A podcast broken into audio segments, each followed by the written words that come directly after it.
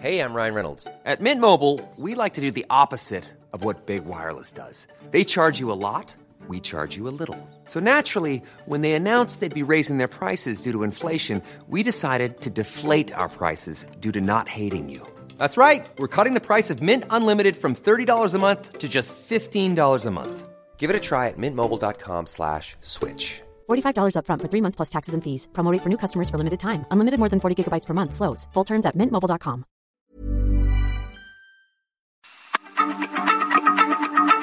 Heraldo Radio, la H se lee, se comparte, se ve y ahora también se escucha.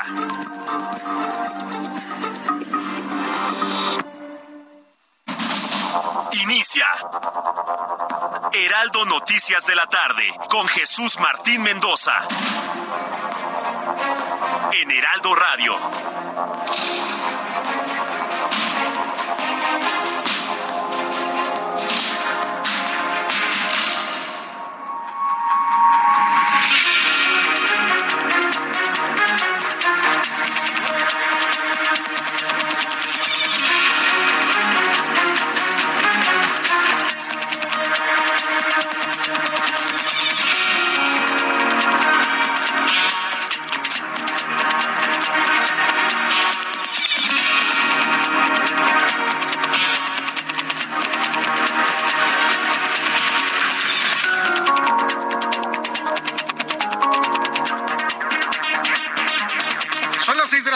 Punto, las seis de la tarde en punto, hora del centro de la República Mexicana. Bienvenidos, muy buenas tardes. Iniciamos el Heraldo Radio correspondiente este viernes, ya es viernes afortunadamente, 20 de enero del año 2023.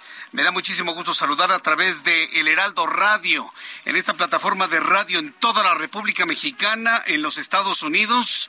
Y como siempre le digo a esta hora de la tarde, yo soy Jesús Martín Mendoza y súbale el volumen a su radio, que le tengo la información más importante hasta este momento. Indignación de la comunidad universitaria, no podemos decirlo de otra manera.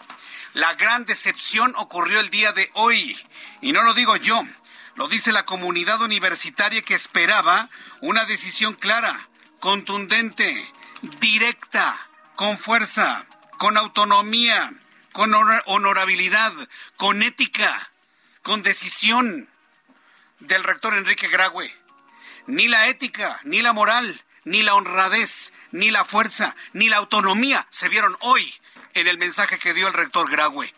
Y es una verdadera pena. Miren, nosotros somos defensores de la Universidad Nacional Autónoma de México, pero no podemos defender la tibieza bajo ninguna circunstancia. Y el mensaje que hoy dio el rector de la UNAM es el mensaje más tibio que se conoce desde tiempos de la huelga de 1999.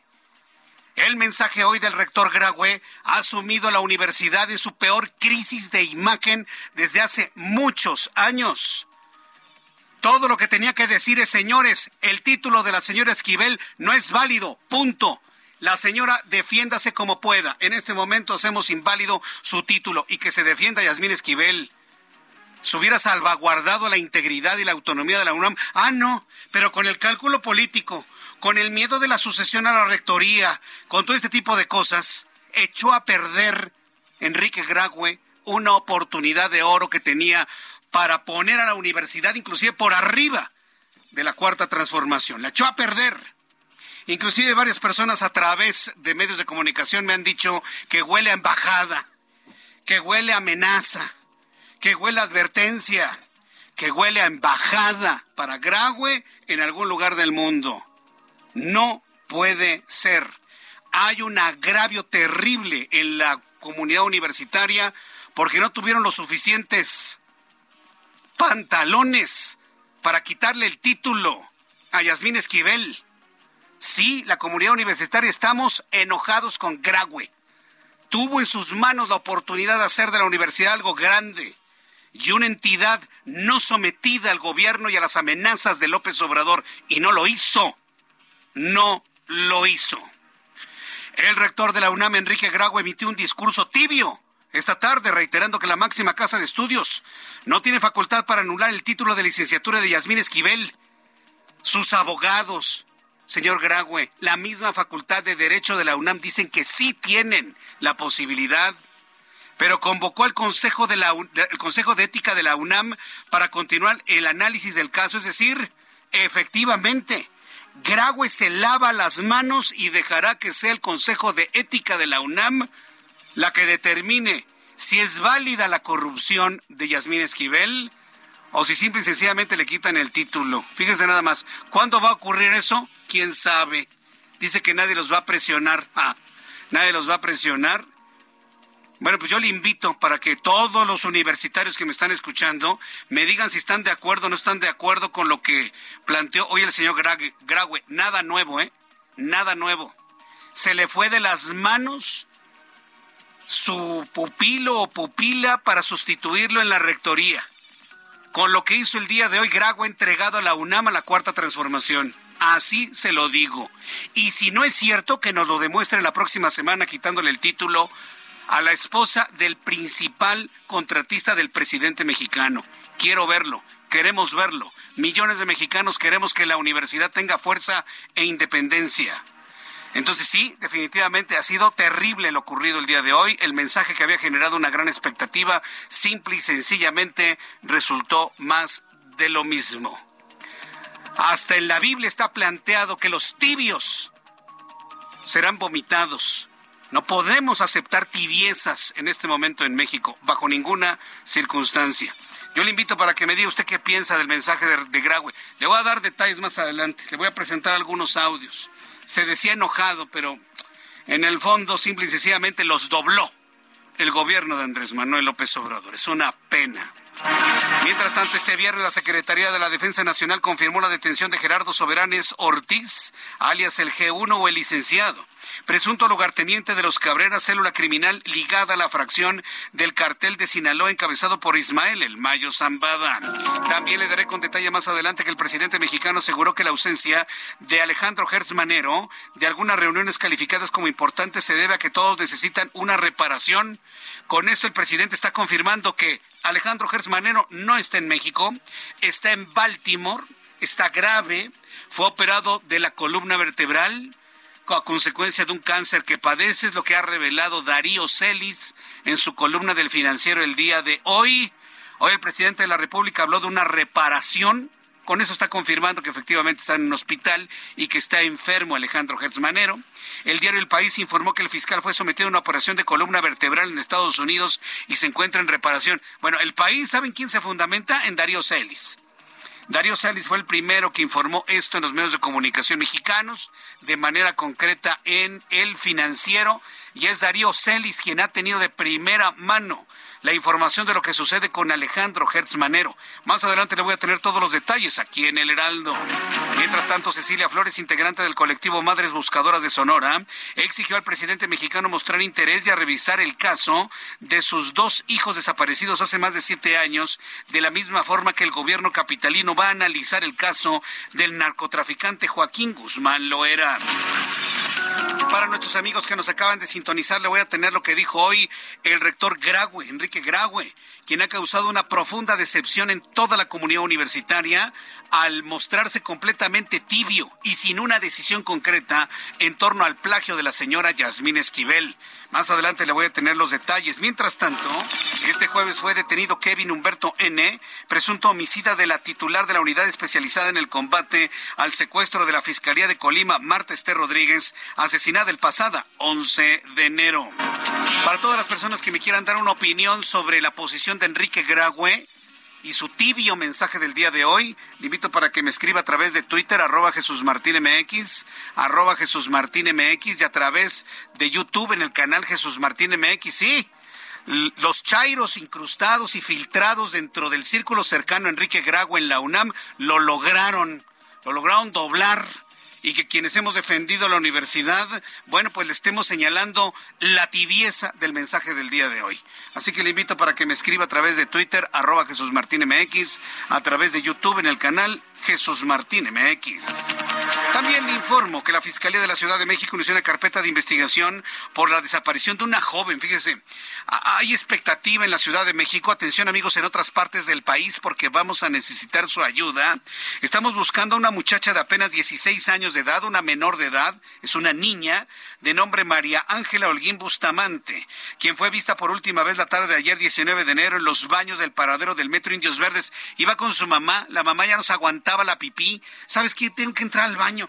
Entró al baño y cuando salió la mamá, la muchacha había desaparecido. Pero ¿sabe qué es lo más increíble? Que nadie la vio. Los baños del paradero de Indios Verdes están rodeados de mercaderes ambulantes ilegales. Y nadie la vio. Nadie, ni siquiera en el paradero de combis que está a un lado. Nadie la vio. Todavía a este momento, a más de 24 horas de la desaparición de esta chica, la Secretaría de Seguridad Ciudadana no ha podido tener acceso a las imágenes de una cámara de supuesta videovigilancia que está a un lado de los baños. Todavía hasta este momento no tienen ni idea qué fue lo que pasó. Israel Lorenzana, nuestro compañero reportero en el Heraldo Televisión, decía a ver si funciona la cámara y nos compartió que hay varias veces que esas cámaras no funcionan. Lo voy a platicar un poco más adelante aquí en el Heraldo Radio. Y durante este viernes las autoridades peruanas mantuvieron cerrados los aeropuertos de las regiones del Cusco y Arequipa debido a las protestas contra el gobierno de Dina Boluarte, las cuales han dejado hasta el momento 45 fallecidos. Noticias de los deportes. Poco después de las 3 de la tarde, el club de fútbol Pumas de la UNAM, no, pues no pueden tener otro problema, ¿no? La definición y la contundencia que esperábamos en el caso de Yasmín Esquivel lo vimos en el tema del fútbol. Hoy el Club Pumas de la UNAM oficializa la destitución inmediata del futbolista brasileño Dani Alves debido a las acusaciones que enfrenta en España por agresión sexual ocurrida en Barcelona, donde fue detenido este viernes. Dani Alves podría enfrentar una pena de hasta 12 años de cárcel. Y ante, fíjate lo que le voy a decir, Todavía falta que se defienda Dani Alves y que presente pruebas de descargo. Pero ante la falta de probidad de Dani Alves, el Club Pumas lo corre inmediatamente. Así, inmediatamente, el Club Pumas para afuera. ¿Por qué? Porque el cuate no tiene probidad. No están diciendo de que sea, que sea culpable. No tiene probidad en el momento que hay la duda de si cometió o no la agresión sexual, que todo parece indicar que sí lo hizo. Fíjense nada más cómo son las cosas. Y le quiero presentar aquí en el Heraldo estos dos casos. En el fútbol, Dani Alves tiene falta de probidad y le están por confirmarle un delito. Ya lo corrieron. Y la UNAM no le puede quitar el título a una ministra de la Suprema Corte de Justicia de la Nación que ya está comprobado que plagió su tesis. Eh, a ver, ¿de qué se trata, rector Graue? Ahí sí, al deportista sí le quitan inmediatamente su pertenencia al club con la sola sospecha de ser un agresor sexual. ¿Por qué no le quitan el título a Yasmín Esquivel, que está comprobado que usted lo ha dicho, ha plagiado la tesis? Para que vea, dos criterios muy distintos dentro de la misma institución. Qué bueno que se dio esto el día de hoy, para que en los medios de comunicación presentemos la diferencia de criterios, la diferencia de cálculo político y posiblemente la diferencia en las amenazas. ¿Quién amenaza al Club Pumas? Nadie. ¿Quién amenaza al rector Graue? El presidente. Yo no digo que sea sencillo, pero mire, la diferencia de criterios. A Alves lo corren y a, a Yasmín Graue la están sobando, sobando, sobando. Y la mantienen con su título cuando está comprobado que hizo trampa. Yo le invito para que me diga usted qué opina de los dos criterios de la misma institución. Yo le invito para que me escriba a través de YouTube en el canal Jesús Martín MX, a través de Twitter, arroba Jesús Martín MX. Ya son las seis de la tarde con 13 minutos hora del centro de la República Mexicana. Este viernes se convocó a distintos colectivos y grupos a la marcha Movilidad sin Miedo para protestar contra la presencia de la Guardia Nacional. Nosotros no vamos a ocultar lo que está pasando en el metro ni lo que está pasando con Yasmín Esquivel, porque usted tiene el derecho a estar informado sobre ese asunto. Este viernes se convocó a distintos colectivos y grupos a la marcha de movilidad sin miedo para protestar contra la presencia de la Guardia Nacional en las instalaciones del metro de la Ciudad de México. Durante la marcha se reportó la detonación de petardos y el, el destrozo de los cristales de dos bancos por parte de encapuchados. Como respuesta a las protestas, el gobierno blindó el Palacio Nacional con vallas. La opinión pública y la gente, pues sí, dicen, ah, sí está bien la Guardia Nacional, pero en principio no está bien que estén militares dentro del sistema de transporte colectivo metro. Ahí, ojo, ¿eh? A un militar no lo define su arma de cargo, lo define su uniforme, lo, lo define su grado, ¿sí? A un militar lo define su espíritu. Así que no importa que no estén armados, siguen siendo militares aquí y en cualquier parte del mundo. Gerardo Galicia nos tiene la información. Adelante, Gerardo. Gusto en saludarte. Así es, Jesús Martín. Excelente tarde y en estos momentos el contingente ha llegado a las inmediaciones del Zócalo de la Ciudad de México y están hablando los padres y familiares y amigos de la joven Yaritza, la joven que lamentablemente perdió la vida en el accidente del pasado 7 de enero, Jesús Martín, en el sistema de transporte colectivo Metro. Participaron justo en esta movilización. Vamos a escuchar parte de lo que está mencionando. Ahora mi hermana y a mi mejor amiga. Perdí el rumbo cuando me enteré de la noticia. No tengo idea cómo me estoy manteniendo aquí ahora mismo y tengo miedo gente. Tengo miedo de que pueda pasar cuando estoy definitivo con la mi pierna entre la multitud. Tengo miedo de qué pueda pasar cuando mis palabras no se escuchen y tal vez algún día desaparezcan igual que la vida de amigo. Esta parte del mensaje que está dando uno de los amigos de la joven Yaritza, Jesús Martín, en el explanada del Zócalo Capitalino. El contingente llega hasta este punto y en estos momentos tenemos, por supuesto, los cierres a la circulación en todos los alrededores. Habrá que evitar esta zona y ya en estos momentos como alternativa el eje central, que puede funcionar como opción. Por lo pronto, el reporte. Muchas gracias por esta información, Gerardo. Vamos a regresar contigo un poco más tarde para saber cómo van las cosas con esta protesta al interior del metro. Muchas gracias. Con todo gusto. Hasta luego. En el Zócalo Capitalino y en la estación del metro Zócalo se están haciendo esta manifestación en contra de la presencia de militares. Sí, porque lejos de incrementar, dicen que hay mantenimiento. Bueno, incrementenlo, sí, nada más aumenten. En lugar de aumentarlo, contratan la presencia de militares. Seis mil elementos en el metro, más que en Michoacán. Allá hay cuatro mil quinientos. Para que se dé usted una idea. ¿Sabe cuántos elementos de la Guardia Nacional están desplazados en el puerto de Acapulco para evitar los enfrentamientos en los entre los grupos de criminales y que haya fuegos cruzados en la costera Miguel Alemán? ¿Sabe cuántos hay? 450 en todo Acapulco en toda la costera, la parte principal, desde la parte de la roqueta hasta la base naval. 450 y en el metro hay 6500. ¿Está bien? Yo le presento los datos de comparación. Usted determíneme si está bien o está mejor que bien. Así que pues le invito a que me dé sus comentarios a través de Twitter, arroba Jesús Martín MX, arroba Jesús Martín MX. Bien, una vez ya entrando en comunicación con Gerardo Galicia, también quiero informarle que este viernes la Fiscalía de la Ciudad de México ha dado a conocer que ha iniciado una carpeta de investigación por la desaparición de una chica de 16 años. Mira, a mí en lo personal, y se lo digo en este momento con toda franqueza, una vez que ya estuvimos investigando algunos casos, suena problema suena problema eh, familiar. Suena totalmente a problema familiar. Porque esta chica de 16 años, María Ángela Aguil Bustamante, acompañaba a su mamá, su mamá quiso entrar al baño, la señora entra al baño y cuando sale la chica ya no estaba. Previamente le habían llamado al papá para que fuera por ellas porque ya no tenían dinero. Entonces hay la sospecha que el papá se llevó a la chica y dejaron a la señora ahí y vaya a saber dónde están los dos. Pero lo más sorprendente es que ningún mercader ilegal de los que están ahí en Indios Verdes, ninguno de los mercaderes ilegales vio nada. Ya saben, ¿no? En México de, ay, yo no me meto, ay, no, yo qué voy a hacer en el Ministerio Público, que se rasquen con sus uñas. Así es la sociedad mexicana, tristemente, ¿eh? Ay, no, yo no sé nada. No, yo no vi, aunque hayan visto y aunque sepan, yo no vi nada, yo no sé nada, yo no voy a perder mi tiempo. No vio nada ninguno de los mercaderes, ni la señora que cobra los cinco pesos para hacer pipí en el baño de indios verdes, ni las personas que están en el paradero de las peceras, nadie vio nada. Qué tristeza de sociedad somos, ¿eh? Pero en fin, vamos con mi compañero Israel Lorenzano. Adelante, Israel, gusto en saludarte. Bienvenido, buenas tardes.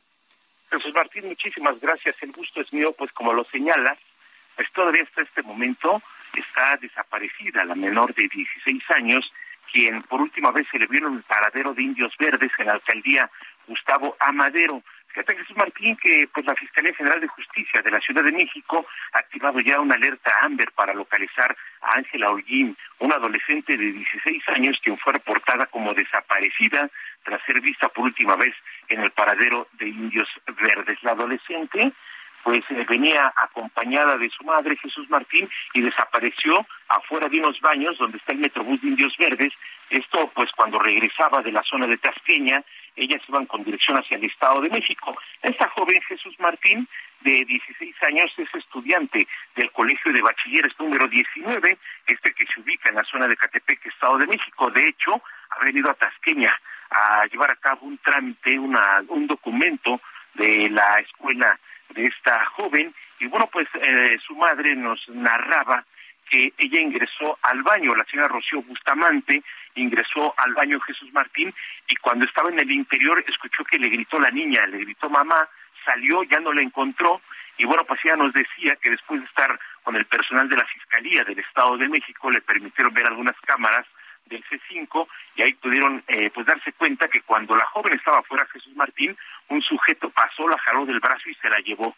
Lamentablemente hasta este momento sigue desaparecida, no hay información en relación a esta joven y por supuesto pues la señora Bustamante está muy preocupada y ha señalado que de no haber una respuesta pronta por parte de las autoridades Jesús Martín van a llevar a cabo cierre de realidades importantes. De hecho, esto ocurrió el día de ayer alrededor de las 5 de la tarde y cuando no tuvieron respuesta bloquearon la avenida de los insurgentes allí en el paradero de Indios Verdes hasta las 10 de la noche, Jesús Martín. Por ello hoy fueron recibidas en la Fiscalía y bueno, pues ha señalado que si no hay una atención pronta y una respuesta por parte de las autoridades, estos bloqueos van a continuar, Jesús Martín.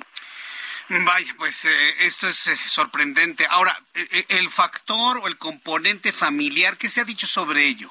¿Es probable de que esta niña haya sido sustraída por su propio papá en el momento en el que fue a recogerlas allá al Metro Indios Verdes Israel?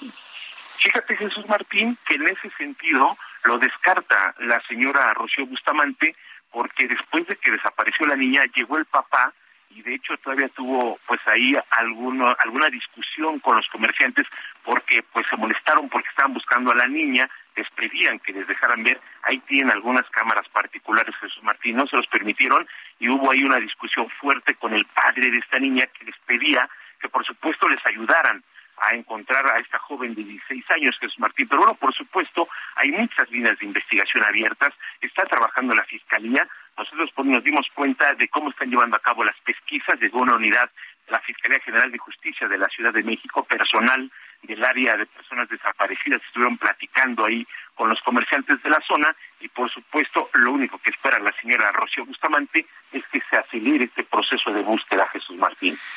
Vaya qué caso, ¿eh? Tan, tan, tan extraño, ¿no? No hay ni una sola pista, ni una sola pista en este momento. ¿eh? Ninguna, Jesús Martín. Es lo que nos decía la señora Bustamante cuando salió, pues empezó a buscar a su hija, ya no estaba, nadie la había visto, de manera literal, si lo podemos decir así, Jesús Martín se la tragó la tierra, nadie sabía absolutamente nada. Escuchábamos algunas pláticas que tenían con el personal de la Fiscalía Jesús Martín y ellos eh, pues le preguntaban si no tenía conocimiento de algún amigo en la zona del Estado de México. Ellos ya habían checado sus redes sociales y también no había nada que les pudiera dar información en relación pues a esta joven desaparecida y por ello estaban en campo llevando a cabo la investigación Jesús Martín. Vaya, pues eh, estaremos muy atentos de ello. Estamos eh, insistiendo en la identificación de esta niña, de esta jovencita, y eh, cualquier novedad estaremos en comunicación contigo. Muchas gracias, Israel Lorenzana. Muy buenas tardes, Jesús Martín. Buen fin de semana. Hasta luego, que te vaya muy bien. Bueno, pues esto es lo que nos ha informado nuestro compañero reportero. A ver, la chica se llama María Ángela Holguín Bustamante. María Ángela, si nos estás escuchando, comunícate con tu mamá. Por lo menos dile que estás bien. Yo estoy seguro que estás con tu papá o con tu tío, con tu abuela. A esa edad, a los 16 años, lamentablemente, pues muchos jóvenes abandonan el hogar porque pues no hay una comunicación eficiente con los papás. Ojalá hice eso, ¿eh? Ojalá hice, porque en las desapariciones lo mejor es cuando se van con la amiga, con el primo, con la prima, con el tío, con la abuela, con el abuelo, eso es lo mejor. Sí, porque cuando desaparecen en manos de un extraño, ahí sí las cosas se complican más. Yo quiero pensar que estás con alguien que te conoce. Comunícate con tu mamá, hombre. Y llegan a un acuerdo. Si ya no quieres vivir con ella o con tu mamá y tu papá, pues háblenlo. Pero no los tengas en esa angustia, ¿eh? No se vale, ¿eh? Te lo dice alguien que ya quisiera abrazar a su mamá todos los días cuando termino de trabajar. Tú que la tienes, aprovechala. ¿Sí? En fin, ojalá ya aparezca María Ángela alguien. Estoy seguro que va a aparecer y que va a estar con algún conocido. Esperemos, así lo creo y así en ello confío.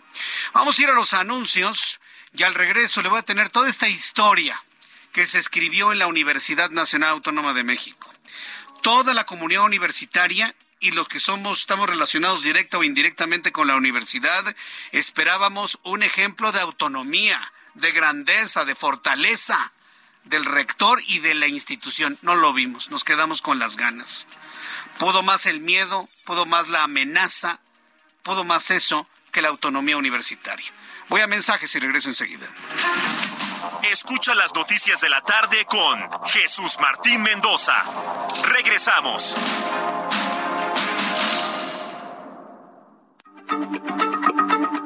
Heraldo Radio, la H se lee, se comparte, se ve y ahora también se escucha.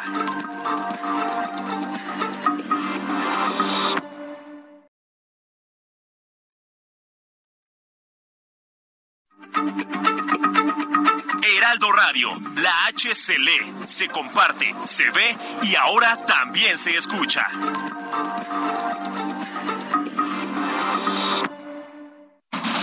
Continúa Heraldo Noticias de la tarde con Jesús Martín Mendoza.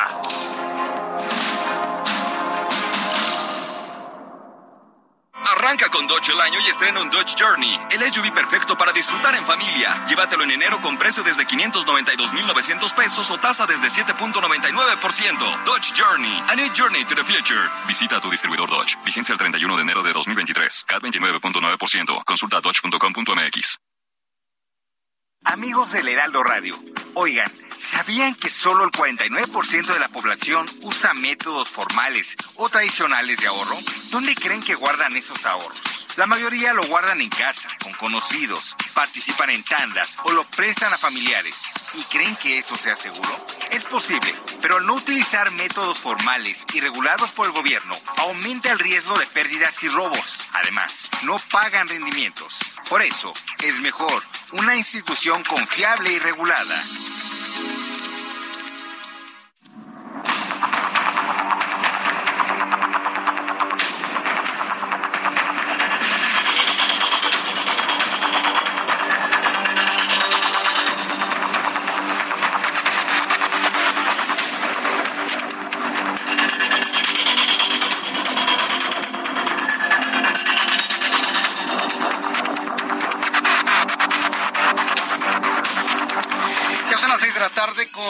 31.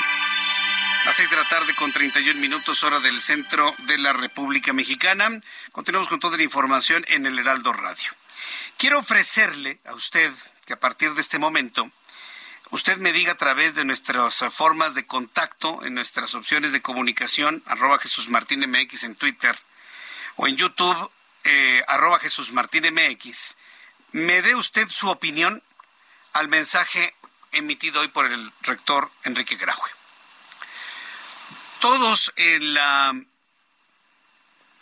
todos en la comunidad universitaria estábamos esperando con toda claridad, con toda concreción, que el rector Graue anunciara quitarle el título a Yasmín Esquivel. Eso era lo que estábamos esperando todos. Dándole evidentemente a la señora Esquivel, señora, dándole la oportunidad de defenderse, de presentar pruebas de descargo, inclusive, como ya lo habíamos comentado aquí, darle la oportunidad inclusive, sí, de presentar una nueva tesis, presentar un nuevo trabajo, vaya, algo que de alguna manera pueda resarcir lo que pudiese ser, y lo dijimos aquí, un error de juventud, si usted quiere. Fíjese, hasta eso, hasta eso, poder resarcir un error de la juventud. Pero pues no, no fue así. Hay la interpretación que atrás de la, del mensaje hoy del rector Graue está el miedo, está la amenaza, está el temor de que le sean recortados recursos a la UNAM. Señores, López Obrador se va en 2024. Pero yo tengo otra hipótesis. Tristemente el rector Grago está rodeado de chairos. ¿Sí? De gente que calcula en favor de López Obrador. Y yo sé quiénes son. Yo los conozco. Están muy cerca del rector. Gente que, gente que ha visto en la presencia de la actual administración una especie de venganza política, de venganza social, de venganza empresarial, disfrazada de justicia. Y están rodeando al rector Graue. Es una pena, es una tristeza que lo hayan engañado, que haya caído en la trampa. Lo que debe haber dicho el rector Graue, arropándose en toda la comunidad universitaria, porque quiero recordarle al rector Graue, la UNAM es autónoma, ¿sí?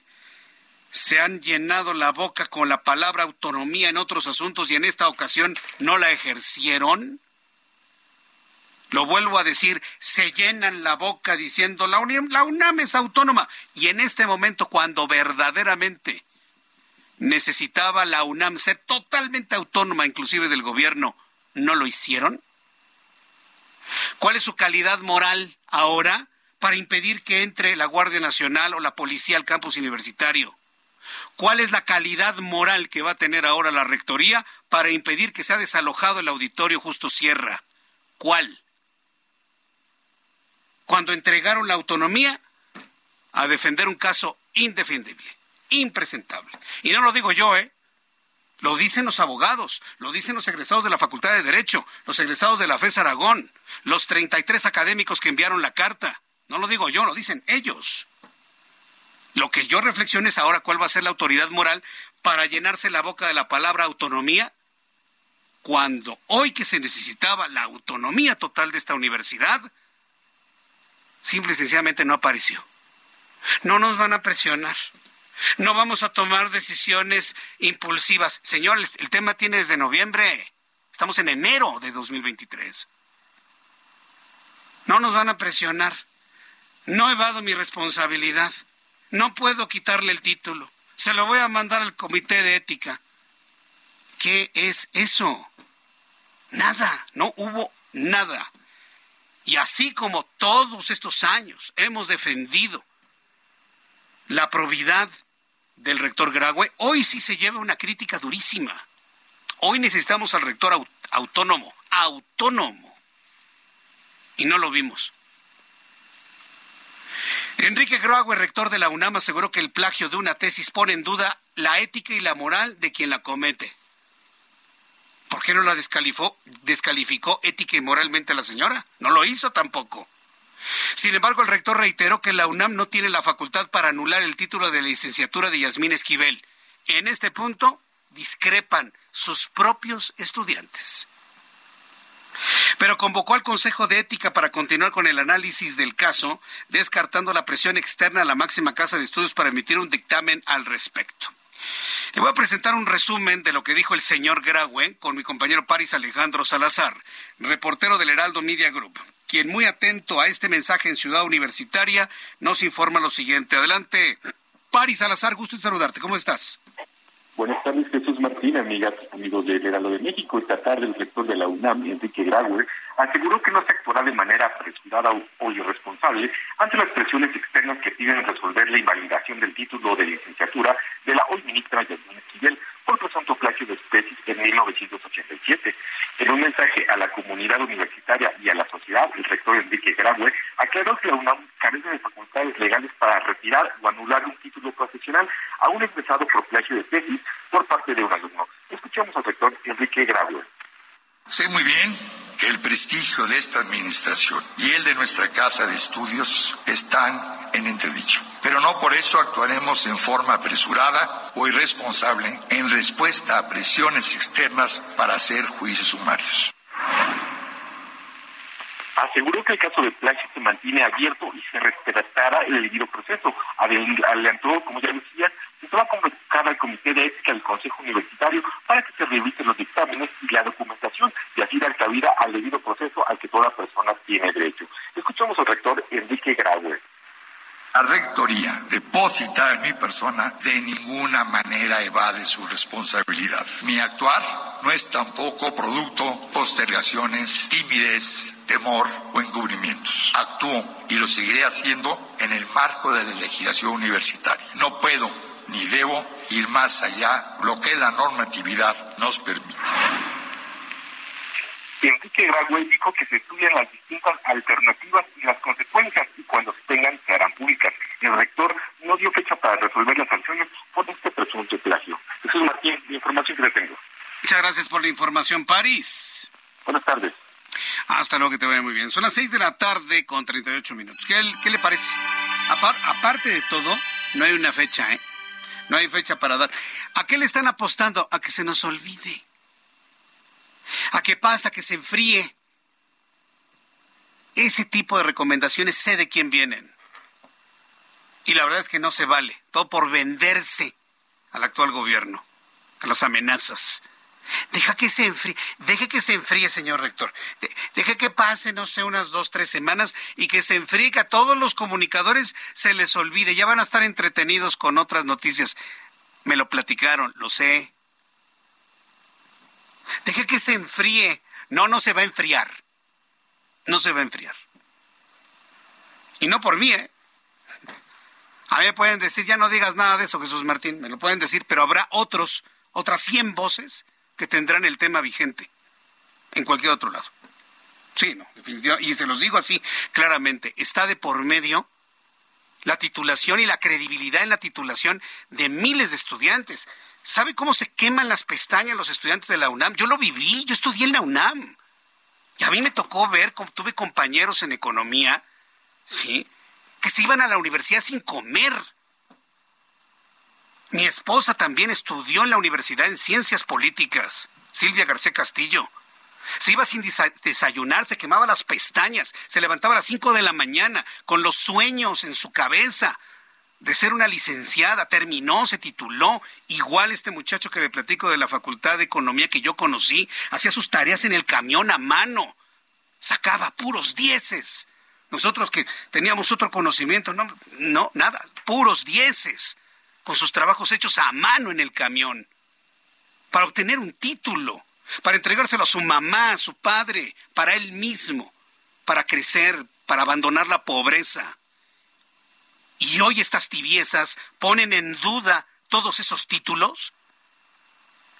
Perdóneme, pero el que no se indigne por eso tiene, tiene atole en las venas. La gente que le dan todo egresados de universidades particulares no lo entienden.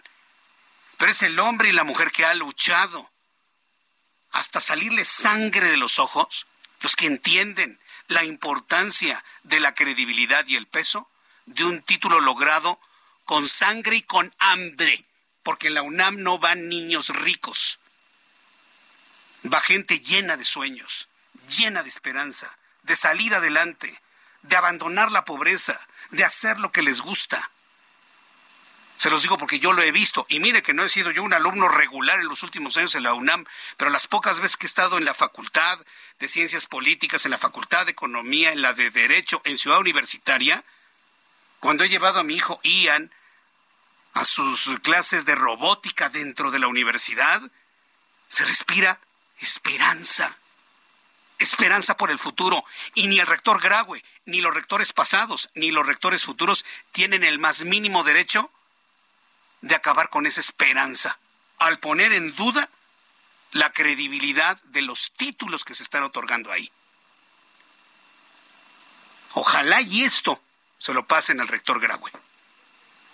Ojalá y esto se lo pasen a todos los chairos que están rodeando al rector Graue y que lo están engañando. Ojalá. Porque hoy se ha cometido un grave error que todavía se puede resarcir la semana que entra con una vuelta a medios del rector Graue anunciando el quitarle el título a esta señora que hizo trampa cuando fue estudiante. Entro en contacto con la doctora Alicia Elena Pérez Duarte y Noroña, investigadora del Instituto de Investigaciones Jurídicas de la UNAM. Doctora eh, Pérez Duarte, yo entiendo que la comunidad universitaria está verdaderamente agraviada por el hecho en sí y por la tibia respuesta del rector que escuchamos hoy a la una y media de la tarde. ¿Qué nos comenta, doctora? Bienvenida. Eh, gracias, Jesús. ¿Cómo está?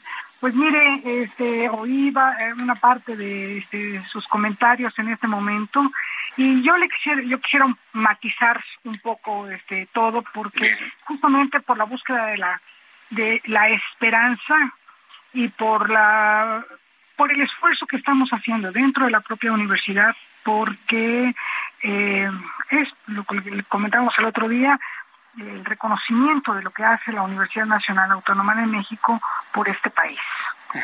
Y obviamente por las personas que estudiamos ahí, que trabajamos ahí y que nos debemos a nuestro país. Entonces, en, ese matizar, eh, para quienes firmamos eh, la carta, este, eh, las 33 personas que firmamos la carta que da origen a esto, lo que queremos rescatar en este momento, en hoy, sí, nada más hoy, es que finalmente el rector respondió a lo que le pedimos, es decir, que turne a la comisión, a la comisión de honor del Consejo Universitario esto para su estudio. Entiendo, si es cierto, hay muchas personas que dicen que lo hizo de manera tibia, pero lo importante es que uno volvió a decir, volvió a reconocer que hubo un, un plagio.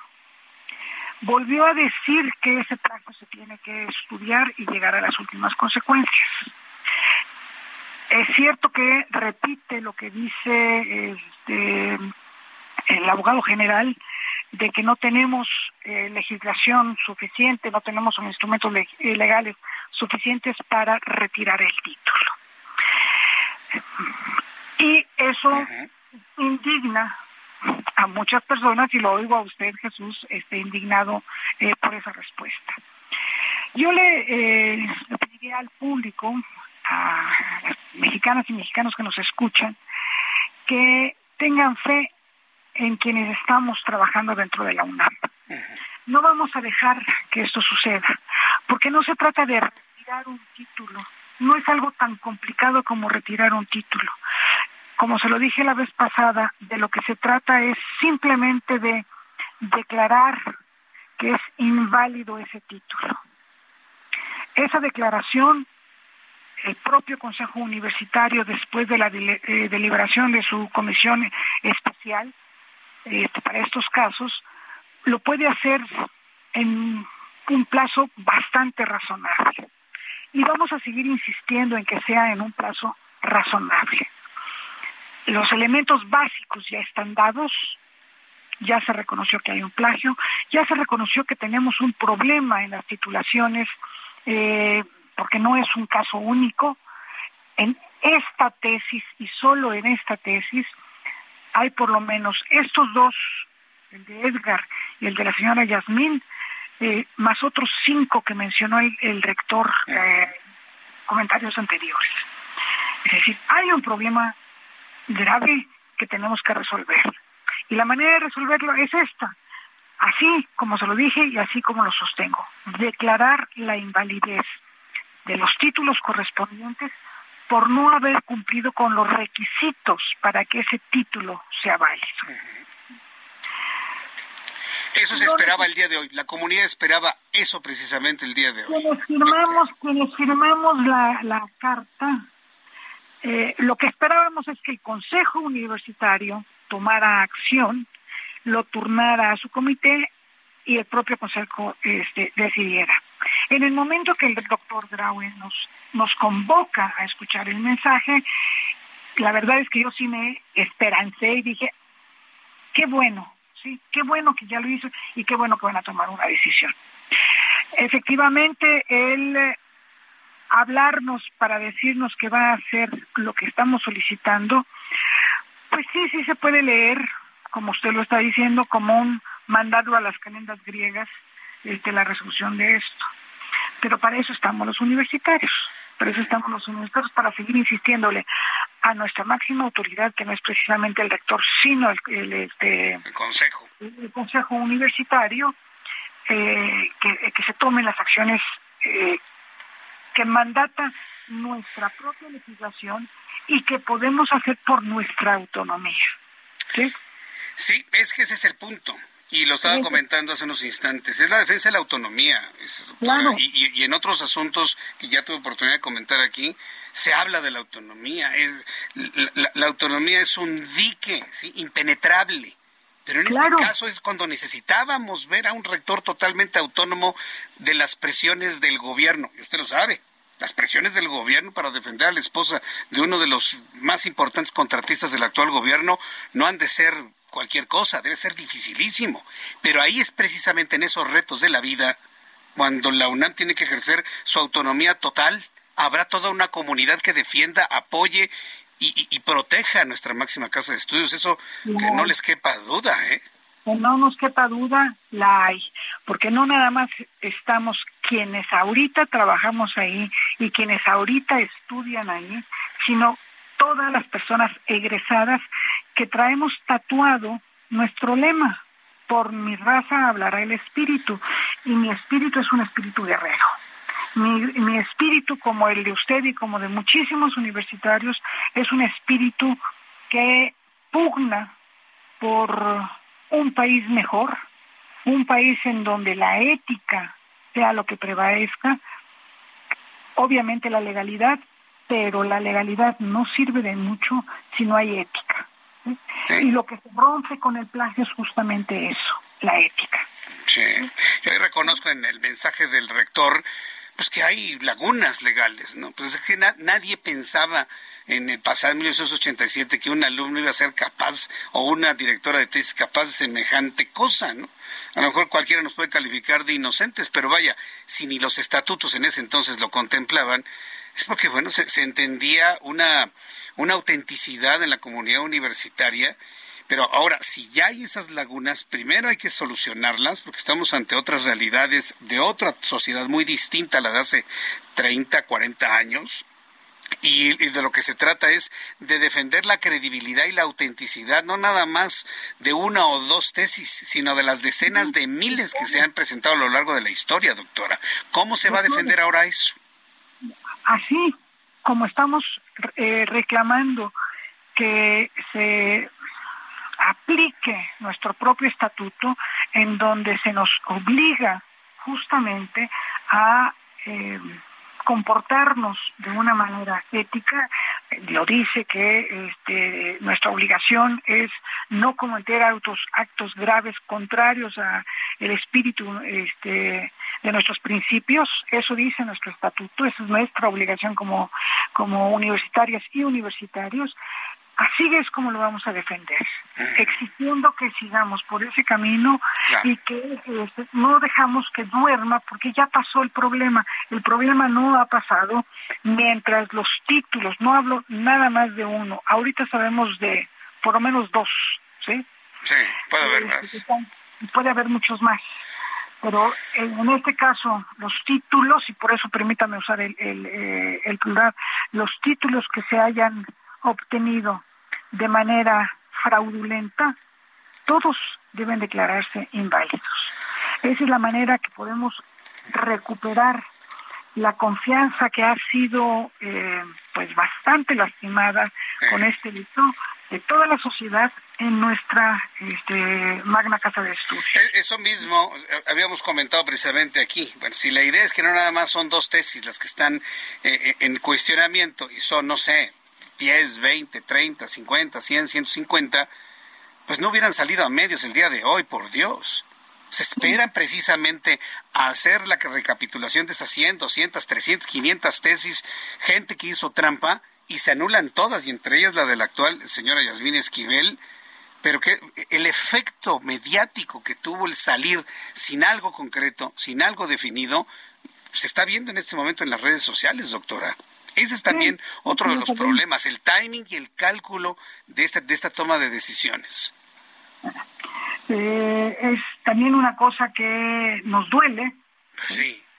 Por un lado reconocemos y, y sí, yo en lo personal le agradezco al rector que haya tomado en consideración lo que le exigimos al Consejo Universitario, pero sí nos duele el que no se haya llegado con una resolución que se, se podía haber tomado de manera rápida, a lo mejor que no hubiera mandado el mensaje hoy, sino dentro del eh, martes, miércoles de la semana próxima, pero ya con una resolución.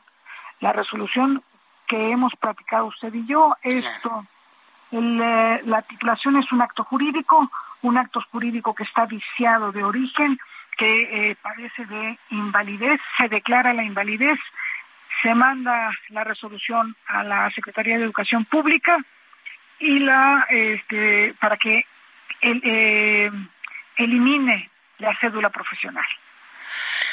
Bien, pues ahora no hay fecha. Estamos, estamos abiertos a, que suceda algo y no sabemos cuándo. ¿Cuándo más tardar tendría que darse una definición sobre este caso desde su punto de vista, doctora Pérez Duarte? Tendríamos, tendríamos que estar, y de hecho estamos ya trabajando en eh, eh, una carta al rector, ahora sí al rector, porque él fue el que respondió al comunicado que se emitió al Consejo Universitario este, para pedir que siga los pasos que se necesitan en, en esta respuesta jurídica sencilla. Nomás solo nos toca declarar que es inválido. Eso es todo lo que nos toca. era lo que se esperaba el día de hoy, insisto. Pero bueno, pues eh, doctora, deme la oportunidad en los siguientes días, posiblemente semanas, volverla a invitar a nuestro programa de noticias para que comentemos la decisión que tome el Consejo de Ética y le agradezco mucho. Un fuerte abrazo. Gracias, doctora. Ándale, gracias a usted, Jesús. Aquí estamos. Hasta pronto. Mensajes y regresamos. Tarde con Jesús Martín Mendoza. Regresamos. Heraldo Radio, con la H que sí suena y ahora también se escucha.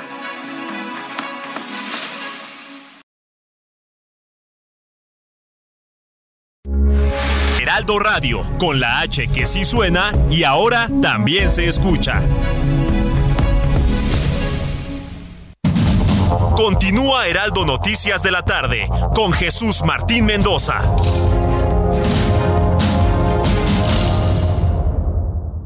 Arranca con Dodge el año y estrena un Dodge Journey, el SUV perfecto para disfrutar en familia. Llévatelo en enero con precio desde 592,900 pesos o tasa desde 7.99%. Dodge Journey, a new journey to the future. Visita tu distribuidor Dodge. Vigencia el 31 de enero de 2023. CAT 29.9%. Consulta dodge.com.mx. ¿Ya sabes qué harás con tu aguinaldo? Gastarlo todo no es una buena opción. Mejor ponlo a trabajar para que te genere buenos rendimientos. En Finsus, te ayudamos a multiplicarlo con una tasa de hasta 13.13% anual. Descarga la app y comienza a invertir desde 100 pesos de forma fácil y segura. CAT nominal de 13.13%, CAT real de 7.49% antes de impuestos, tasa de rendimiento fija anual. Consulta términos y condiciones en www.finsus.mx.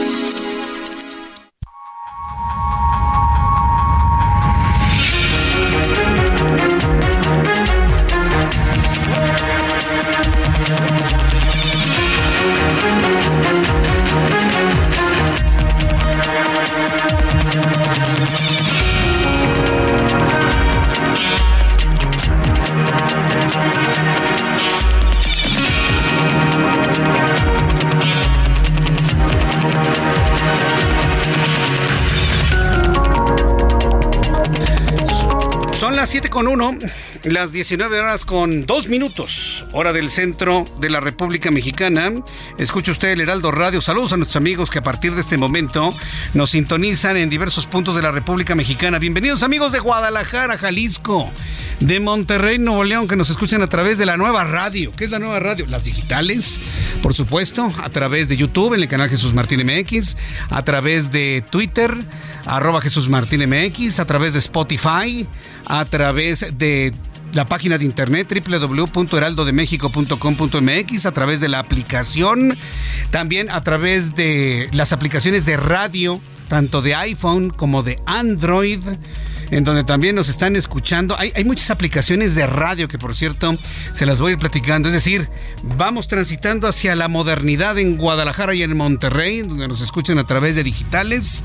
Súbale el volumen a su radio que le tengo la información más importante hasta este momento.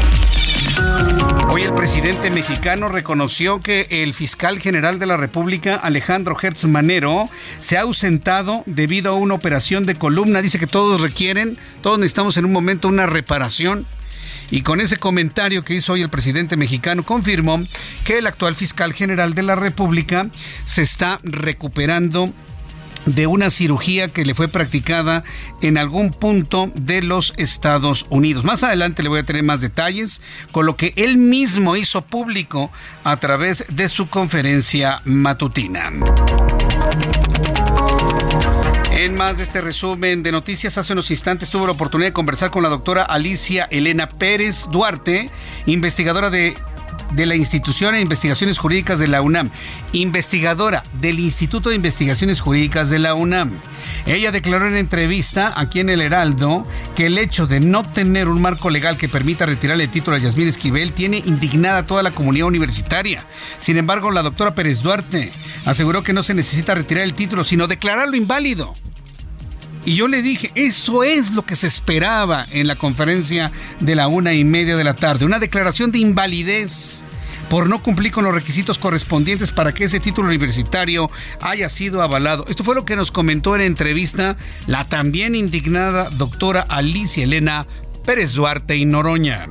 De Edgar y el de la señora Yasmín, eh, más otros cinco que mencionó el, rector. Eh, hay un problema grave que tenemos que resolver. Y la manera de resolverlo es esta, así como se lo dije y así como lo sostengo, declarar la invalidez de los títulos correspondientes por no haber cumplido con los requisitos para que ese título sea válido. Es decir, que turne a la Comisión de Honor del Consejo Universitario esto para su estudio. Entiendo sí es cierto, hay muchas personas que dicen que lo hizo de manera tibia, de que no tenemos eh, legislación suficiente, no tenemos instrumentos eh, legales suficientes para retirar el título. Y eso indigna. Sí, la verdad, bueno, pues no, no, no tenemos más que esperar. Esperar, esperar y esperar más a que el Consejo Universitario, el Consejo de Ética, pues determinen y ellos asuman la responsabilidad de dejarle el título a Yasmín Esquivel fundamentado en un acto de corrupción o invalidarle el título como lo ha planteado la doctora Pérez Duarte.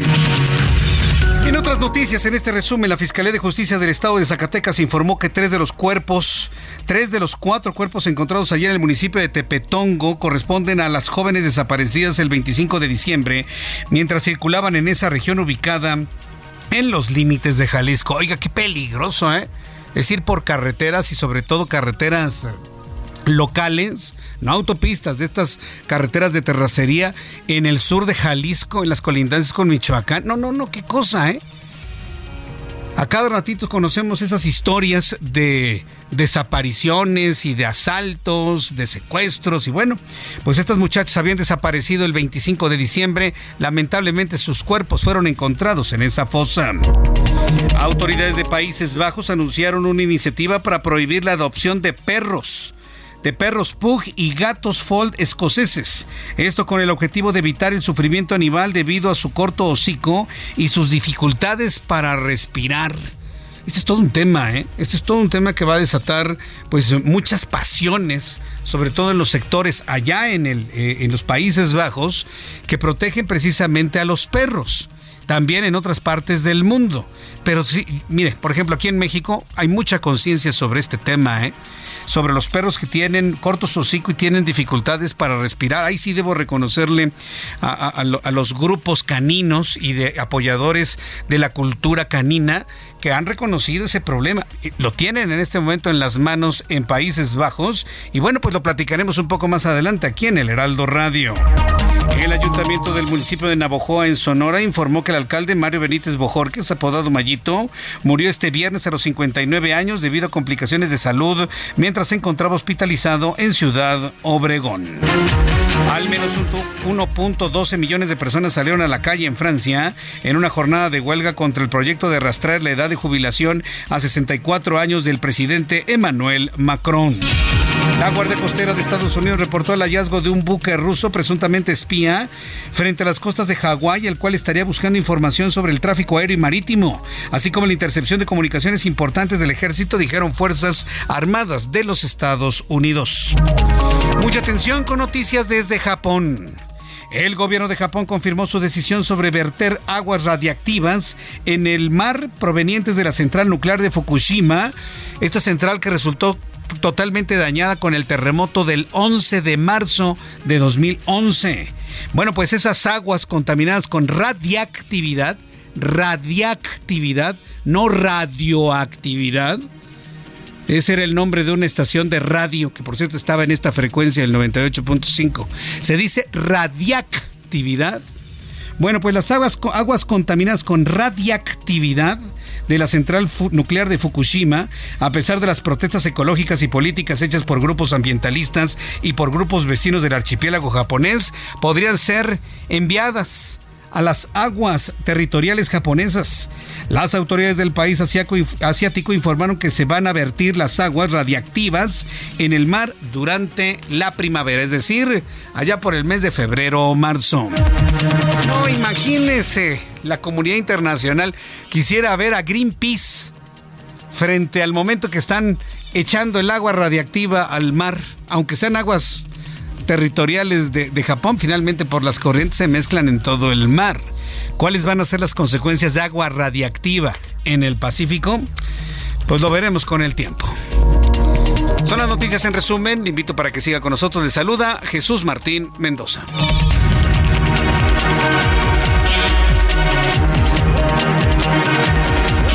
Ya son las 7 con 9, las 7 con 9 horas del centro de la República Mexicana. Vamos con nuestros compañeros reporteros urbanos, periodistas especializados en información de ciudad. Gerardo Galicia, gusto en saludarte. ¿En dónde te encuentras a esta hora de la noche? El gusto es nuestro, Jesús Martín. Excelente noche, justo en el corazón de la ciudad, en el Zócalo de la Ciudad de México, donde prácticamente está culminando esta movilización que convocaron diversas organizaciones para pedir la salida de la Guardia Nacional del sistema de transporte colectivo Metro. Hasta hace algunos minutos teníamos algunos jóvenes encapuchados lanzando algunas bombas molotov contra las vallas metálicas que protegen el Palacio Nacional. Sin embargo, estos jovencitos fueron prácticamente detenidos y eh, sacados de toda esta zona por dos o tres mujeres que los encararon de manera inmediata, que pidieron paz, que pidieron diálogo en vez de agresiones y es de esta manera que los jóvenes eh, prefirieron eh, alejarse un poco, comenzaron una serie de discusiones ya en el asta monumental y se han retirado por completo. Así que prácticamente regresa la calma al primer cuadro de la capital. Tenemos los cierres a la circulación en el Zócalo de la Ciudad de México, hay que evitarlo,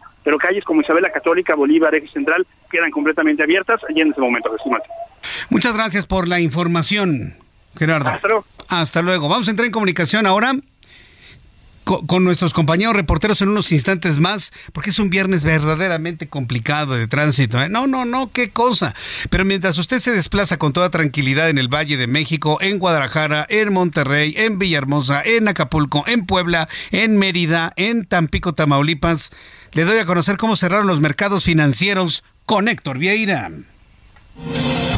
La Bolsa Mexicana de Valores cerró la sesión de este viernes con una ganancia del 1.06%, al sumar 564.39 puntos, con lo que el índice de precios y cotizaciones, su principal indicador, se ubicó en 53.947.04 unidades para cerrar la semana con una ganancia acumulada del 0.69%. En Estados Unidos, Wall Street cerró con ganancias generalizadas, ya que el Dow Jones avanzó 330.93 puntos para llegar a 33.375.49 unidades. Por su parte, el Standard Poor's sumó 73.76 puntos, con lo que se ubicó en 3.972.61 unidades, y el Nasdaq ganó 288.17 puntos, que lo colocó en 11.140.43 unidades. En el mercado cambiario el peso mexicano se apreció 0.56% frente al dólar estadounidense, que cerró en 18 pesos con 33 centavos a la compra y en 18 pesos con 93 centavos a la venta. El euro se ubicó en 19 pesos con 79 centavos a la compra y 20 pesos con 49 centavos a la venta. El Bitcoin tuvo un alza en su valor del 6.48% para ubicarse en 22.597.20 dólares por unidad, equivalente a 426.522 pesos mexicanos con 15 centavos. El Instituto Nacional de Estadística y Geografía dio a conocer que en noviembre y diciembre de 2022 la economía mexicana se contrajo 0.3 y 0.37% respectivamente, aunque en términos anuales se perfila un crecimiento del 4.09% en noviembre y del 2.65% en diciembre. La Secretaría de Hacienda incrementará los estímulos fiscales a los combustibles durante la semana del 21 al 27 de enero, lo que significa que la gasolina magna tendrá un incentivo de 3 pesos con 83 centavos por litro, la gasolina premium de 2 pesos con 35 centavos por litro y el del diésel será de 5 pesos con 81 centavos por litro. La Comisión Nacional del Sistema de Ahorro para el Retiro informó que en 2022 las afores del país concluyeron con minusvalías por 215.477 millones de pesos, cifra cuatro veces más alta lo reportado en 2018 para un nuevo máximo histórico debido a la volatilidad en los mercados, conflictos entre países y aversión al riesgo. Informó para las noticias de la tarde Héctor Vieira. Muchas gracias, Héctor Vieira. Gracias, Héctor Vieira, por la información de economía y finanzas. Ya son en este momento las 7 con 13, 19 horas con 13 minutos. Oiga, cómo pasa el tiempo, ¿eh? No, no, no, qué cosa tan impresionante. Está pasando el tiempo de una manera muy rápida esta tarde. Mucho tránsito en la capital de la República, también en Guadalajara, también en Monterrey. Amigos que vienen desplazándose por la Avenida de los Insurgentes, es un gran estacionamiento. Quienes me están escuchando a través de, de la radio en el periférico, con rumbo al sur, a la altura de San Pedro de los Pinos, a la altura de Avenida Ferrocarril de Cuernavaca. No, no, está a vuelta de rueda todo el periférico. Y mire, el problema se soluciona a la altura de Jardines del Pedregal, más o menos a la altura de la Plaza Arts, ahí ya. Donde está la desviación adelantito para la autopista poniente, ahí ya el tránsito fluye con toda normalidad. Pero para quienes me están escuchando desde la zona de Chapultepec, paciencia, ¿eh? porque hasta el Pedregal está a vuelta de ruedas el periférico en ambos pisos, en la planta baja y en el primer piso. También para nuestros amigos que van en el viaducto Miguel Alemán, es un gran estacionamiento desde Tacubaya prácticamente hasta el aeropuerto. ¿eh? Ahí sí no hay salvamento. Si usted necesita ir al aeropuerto porque tiene vuelo, no calcule dos horas, calcule tres o al menos dos horas y media. No le haga como algunos que dicen, ah, yo me la sé muy bien. Con una hora, no, que una hora ni que ocho cuartos. Usted llegue dos horas antes de su vuelo nacional, tres horas su vuelo internacional. Cuando son las 7 con 15, hora del centro de la República Mexicana, quiero informarle noticias desde Durango. Saludos amigos, a nuestros amigos que nos escuchan en la ciudad de Durango. Allí en aquella ciudad, elementos del Ejército y de la Guardia Nacional capturaron este viernes a Gerardo Soberanes Ortiz, alias el G1 o el licenciado señalado como el lugarteniente de los Cabrera, una célula criminal ligada a la facción del cartel de Sinaloa, que actualmente encabeza Ismael El Mayo Zambada. También se le señala de ser compadre del senador morenista José Ramón Enríquez Herrera. Toda la información de esto y más con mi compañero Ignacio Mendíbil, nuestro corresponsal en Durango. Adelante, Ignacio. Qué gusto saludarte. Bienvenido. ¿Qué tal? Muy buenas tardes. Pues efectivamente, aquí en Durango esta mañana pues sorprendida la ciudadanía después de la presencia de tres helicópteros que acordonaron el área de un fraccionamiento de alta plusvalía, eh, lo que es el fraccionamiento Cortijo, y pues eh, más de 30 efectivos en eh, camionetas artilladas entraron a este lugar a hacer la aprehensión el del C1 y otras dos personas más.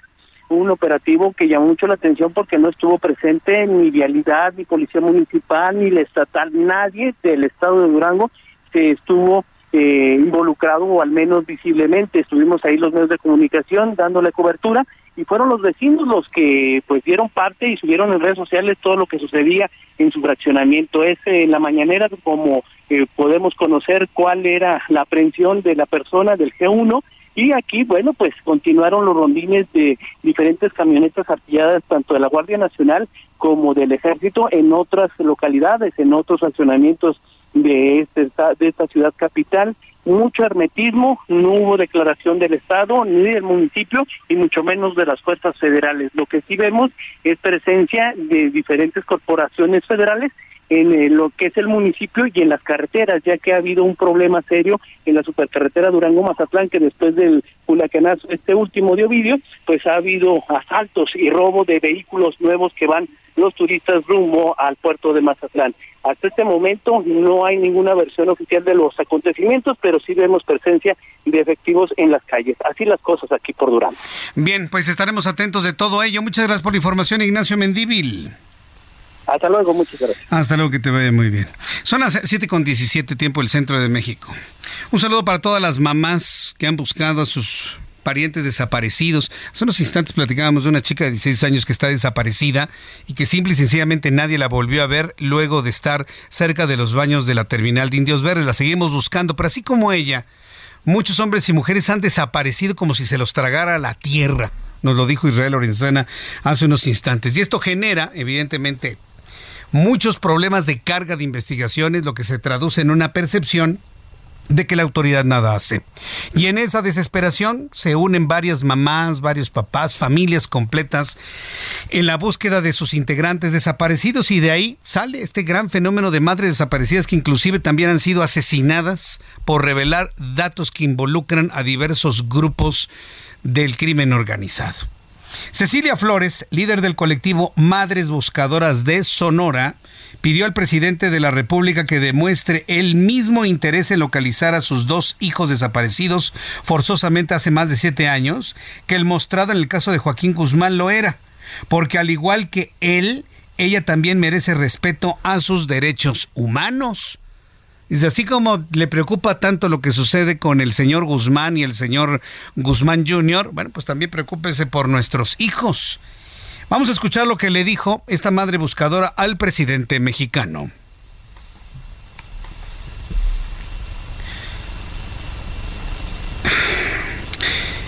Sí, vamos, bueno, ¿lo tenemos o platicamos con ella? Mire, la tengo en la línea telefónica, quería ponerle yo en contexto lo que le dijo previamente al presidente de la República. En la línea telefónica la señora Cecilia Flores, fundadora de Las Madres Buscadoras de Sonora.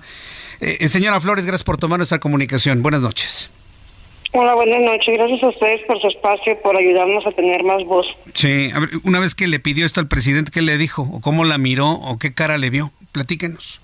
No, para nada, no sé, no sé, la verdad, ahorita creo que tengo más miedo que el que tenía antes porque pues ya estoy dando pasos muy agigantados al pedirle pues que me que me que reconozca también eh, los derechos humanos de mis hijos los míos de que de que nos ayuden en, en investigación en la búsqueda de mis desaparecidos así como está tan preocupado por la libertad del Chapo por el hijo del Chapo pues también que se preocupe por nuestros desaparecidos, no por las madres que luchamos incansablemente y que hacemos el trabajo del gobierno.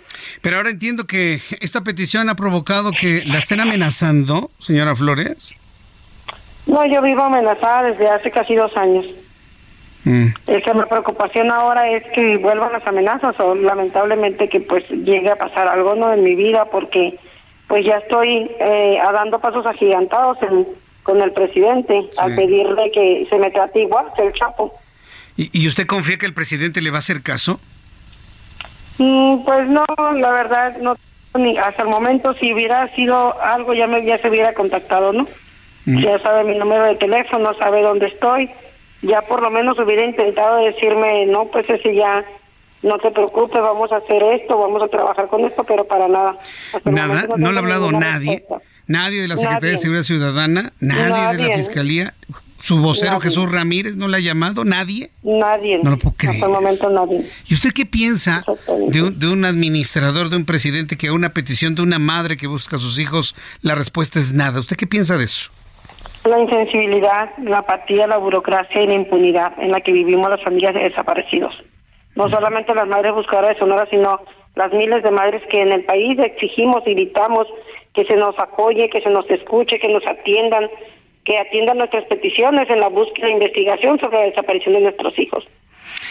A ver, coméntenos, ¿cómo ha sido su búsqueda, la búsqueda de sus hijos? ¿Qué es lo que usted ha hecho para tratar de encontrarlos?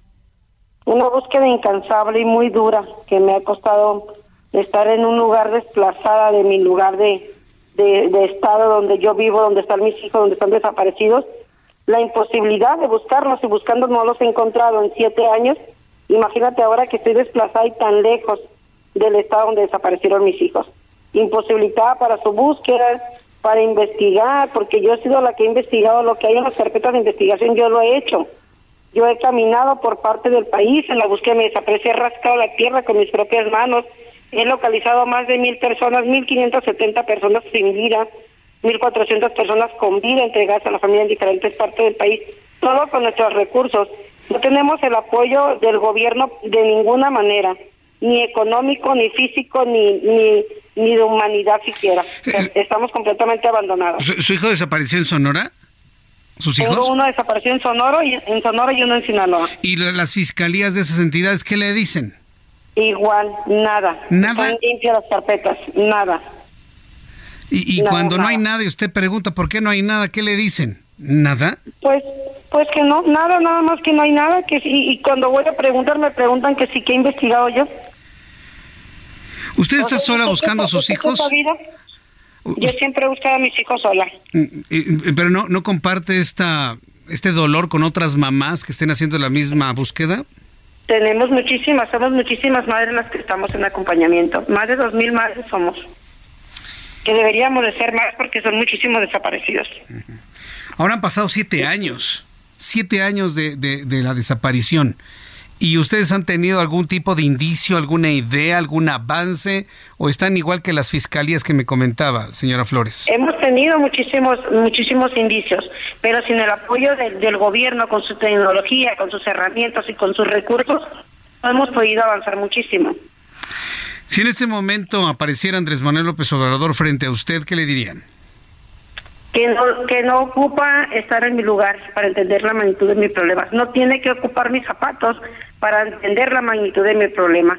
Que sensibilice, que él escogió estar en ese lugar que está, que yo no escogí ser una madre buscadora, que la vida me trajo aquí, que mi vida era completamente feliz antes de desaparecer mi hijo. Mm. Y al desaparecer mi hijo, lamentablemente me quedé muerta en vida. Y si vivo y camino y respiro solamente con la esperanza de volver a ver a mis hijos. Pues señora, Ceci- señora Cecilia Flores, yo le agradezco doblemente el que me haya tomado la comunicación, que nos haya compartido este, este dolor, pero al mismo tiempo la esperanza de encontrar con vida a sus hijos en esta búsqueda incesante que realiza junto con otras mamás. Y el hecho de que la autoridad federal y local no le han dicho nada, créame que son datos también muy valiosos para la sociedad mexicana en la próxima toma de decisiones. Le agradezco mucho, señora Flores, el que me haya tomado la comunicación. Igualmente, bendiciones para ustedes. Bendiciones también para usted. Gracias, señora. Que le vaya muy bien. Voy a ir a los anuncios y regreso enseguida con más noticias. Aquí en el Heraldo, Twitter, arroba Jesús Martín MX, YouTube, Jesús Martín MX. Escucha las noticias de la tarde con Jesús Martín Mendoza. Regresamos.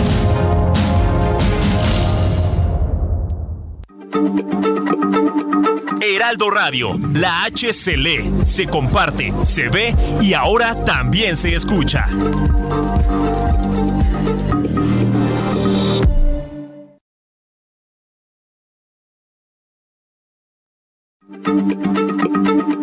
Heraldo Radio, la H se lee, se comparte, se ve y ahora también se escucha.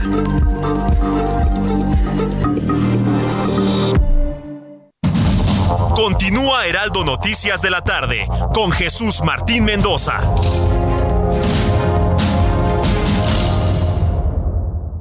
Amigos del Heraldo Radio, qué gusto saludarlos en este momento porque les tengo una información muy importante. De acuerdo a estudios científicos, está comprobado que las enfermedades surgen por falta de nutrientes y también por la pérdida y oxidación de las células de nuestro cuerpo. Para recuperar nuestra salud, es necesario regenerar nuestras células dañadas. ¿Y qué creen? Hoy les tengo una excelente noticia. Les presento un tratamiento elaborado a base de células madre, el cual tiene excelentes resultados para mantenernos saludables. Pero la experta para platicarnos es Arisbet Chávez, representante de Tratamientos Politécnico, y la tengo aquí enfrente de mí en cabina. ¿Cómo estás, Ari? Qué gusto saludarte, como siempre un placer venir a este programa. Fíjate que este tratamiento, en serio, debemos de aprovecharlo. Aquí en nuestro país tenemos investigadores que han logrado cosas extraordinarias y este precisamente está hecho a base de células madre. Todos tenemos células madre en, tu- en nuestro cuerpo. Son las encargadas de regenerar tus órganos, tejidos, tejido, cartílago, hueso y la piel. Pero perdemos millones de ellas todos los días. Claro, ¿y cómo las motivamos, no? Y cómo las recuperas. claro. Este tratamiento que es eh, aprobado, investigado por científicos reconocidos a nivel mundial, nos ayuda a regenerar el funcionamiento de todos nuestros órganos y los resultados son que recuperas la salud, tienes huesos más fuertes, más saludables y sobre todo luces una piel joven y radiante. Las células madre actualmente se utilizan para tratar más de 80 enfermedades. Tenemos pacientes que de verdad les va muy bien con este tratamiento, diabetes, lupus, cáncer, tumores, funciona muy bien en Parkinson, en Alzheimer, artritis reumatoide, en ansiedad, en depresión y estrés. Y a mí me gusta enfatizar Sí. esto porque a veces pensamos que nada más tenemos una depresión ahí pasajera. Puede que tengamos un desorden químico que con este tipo de tratamientos nos puede ayudar a sentirnos muy bien. Además, las células madre ayudan a mejorar el sistema circulatorio, a frenar la propagación de células cancerígenas, mejoran la función renal y hepática y el funcionamiento de nuestro sistema nervioso central. Tan importante. Este tratamiento, fíjate que es riquísimo en antioxidantes y dota de una cantidad de nutrientes y sobre todo de antioxidantes que andamos buscando siempre en todos lados a todo nuestro cuerpo en una sola cápsula, mi querida Moni. Por eso de verdad que funciona desde la primera semana. A mí me gusta mucho esto que estás platicando. En una sola cápsula tenemos tantos antioxidantes y tantas bondades, pero ¿a dónde? ¿A dónde encontramos este tratamiento? ¿Algún número para marcar? Sí, tienen que comunicarse al 55 56 49 44 44. Le digo una cosa, vaya marcando porque siempre se nos acaban estos paquetes especiales que hemos preparado para todos ustedes. 55 56 49 44 44. Siempre nuestro principal propósito, sobre todo de año nuevo, pues es mejorar nuestra salud, nuestra apariencia. Pues hoy yo les voy a ayudar con eso, porque les voy a enviar un año completo de este tratamiento a un precio especial. La idea es que no lo interrumpas y que tú vayas viendo los resultados conforme lo vas tomando. Además, eso no es todo.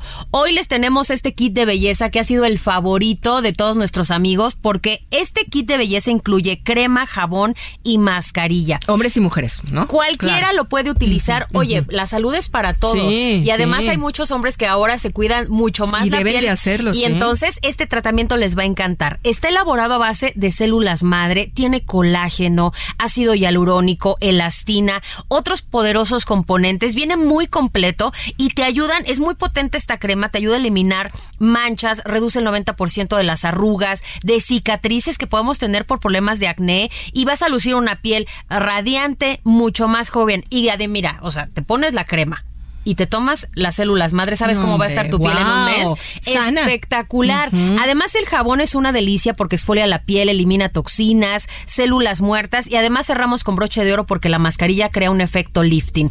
En su paquete les voy a incluir un masajeador que elimina dolor y estrés con diferentes intensidades de masaje y luz infrarroja, que siempre un masajito cae muy rico. Muy bien. Y una bocina Bluetooth que vienen completamente gratis para todos ustedes. Y si es de las primeras personas en comunicarse al 55 56 49 44 44, yo les voy a aplicar un 2 por 1 en los paquetes. Por eso les conviene marcar hoy, porque sus paquetes hasta la puerta de su casa son dobles. Dos el- años de el día hoy. tratamiento. Así es.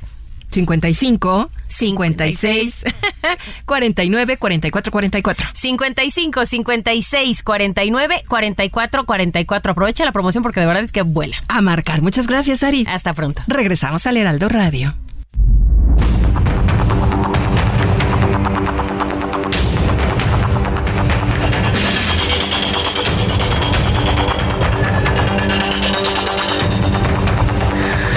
Son las 7.35, las 7.35 hora del centro de la República Mexicana. Ya estamos de vuelta ¿eh? con las noticias aquí en el Heraldo. Les saluda Jesús Martín Mendoza con las noticias importantes del día de hoy. A ver, respire hondo, exhale, respire hondo y exhale. Qué horrible tránsito. Mire, no aviente el automóvil porque va a tener usted un problema de tránsito, va a tener que llamar al seguro, eh, va a llegar hasta las 11, 12 de la noche a su casa. Mejor mire, aguante, que se le metió el tipo de adelante, no importa, que, que no le tocaba, no importa, déjelos pasar. Se trata que usted llegue con bien Ya cuando llegue con sus amigos, un abrazo. Que llegue con su novia, un abrazo. Que llegue con su novio, un abrazo. Con su esposo, su esposa, sus hijos, su mamá, su papá. Ya en ese momento usted descansa y ya no se preocupa. Y denos la oportunidad en este trayecto de irlo acompañando con las noticias importantes del día de hoy. Vamos a, le quiero presentar la siguiente información. Yo le invito a que con toda libertad me haga sus comentarios a través de Twitter, arroba Jesús Martín MX, a través de YouTube, en el canal Jesús Martín MX. Con toda libertad, ¿de acuerdo? Bueno. En una segunda entrega de la entrevista que mi compañero del Heraldo Televisión Javier Solórzano le hizo a la jefa de gobierno de la Ciudad de México, Claudia Sheinbaum, la mandatera reveló que se mantiene firme ante la permanencia de la Guardia Nacional en el metro capitalino. Ya le había dicho, ¿eh? En Acapulco hay 450 elementos de la Guardia Nacional. En todo Michoacán hay 4.300. En el metro hay 6.500. Ella dice que se mantiene firme en la presencia de la Guardia Nacional, pues, que es ejército finalmente como Guardia Nacional, pues asegura que así se envía un mensaje de que el gobierno federal y estatal protegen a la ciudadanía. Esto le dijo Claudia Sheinbaum a mi compañero, el referente informativo Javier Solórzano, aquí en el Heraldo. Primero porque son 6.000 elementos. Sí, 6.060, eh, ¿no? Sí, si yo pongo 6.060 elementos todos los días en el metro de la policía preventiva, pues voy a descuidar este, las colonias. Entonces, no se trata Pero digamos, de si, tapar es, una si era cosa por el capaz la policía para hacer ese trabajo, si se hubiera Sí, podido hacer. ahora Yo- creo que la Guardia Nacional también manda un mensaje, ¿no? De que hay el gobierno federal también está apoyando la seguridad del metro en colaboración con la policía y el gobierno de la ciudad y además, eh, pues porque nosotros tenemos conocimiento y además las estadísticas de que estaban ocurriendo pues, situaciones atípicas fuera de lo normal. Fuera de lo normal, Y es un mensaje también de que primero proteger a la ciudadanía por encima de todo Eh, y segundo, pues también un mensaje de que estamos juntos, gobierno federal y nosotros, protegiendo a los ciudadanos. En otro momento de esta entrevista que le hizo Javier Solórzano a Claudia Sheinbaum, señaló que actualmente se han desarticulado, dijo ella, muchas células delictivas y ha aumentado la eficiencia y las detenciones, dijo, pues antes se cometía, dijo, un delito muy grave y nunca se encontraba quien lo había cometido. Eso le dijo, ¿eh? A Javier Solórzano. Ahora dice, se está andando, se está enviando el mensaje de cero impunidad, pues antes se cometió un delito y no se detenía al responsable, pero dice que ahora sí. Esto fue lo que le dijo Javier Solórzano. Hay bandas delictivas en la ciudad que eh, actúan en la ciudad y actúan fuera de la ciudad. Y hay bandas delictivas fuera de la ciudad que también actúan en la ciudad o en otros lugares. Eh, no es que sea excesivo, pero sí hay que por cierta cantidad de dinero eh, pueden llegar a, a cometer algún delito grave, inclusive homicidio. Eh, ese es el caso de estas bandas delictivas. Lo importante aquí, y, y eso tiene que ver con la inteligencia, la investigación y el trabajo de la Fiscalía, es que ha aumentado muchísimo la eficiencia en las detenciones. Antes se cometía un delito muy grave y no pasa nada. Este, Eso nunca se se, vale. encontraba quién lo había cometido. En este caso, al detener a los delincuentes, pues más allá del motivo y eso que se sigue investigando, pues evidentemente mandas una señal de ser impunidad. 7 con 39, las 7 con 39 horas del centro de la República Mexicana. Como todos los viernes, me da mucho gusto saludar a Luis Eduardo. Luis Eduardo Velázquez, director del diario Semanero Capital Ciudad MX. Adelante, Luis. Estimado Jesús Martín, buenas noches a ti y a tu auditorio. Esta semana se dio a conocer el resultado de la encuesta nacional de seguridad pública urbana del INEGI. Se trata de un sondeo que se levantó del 28 de noviembre al 15 de diciembre de 2022. Este indicador se realiza tres veces cada año y cuenta con una muestra trimestral de 300 viviendas por ciudad de interés.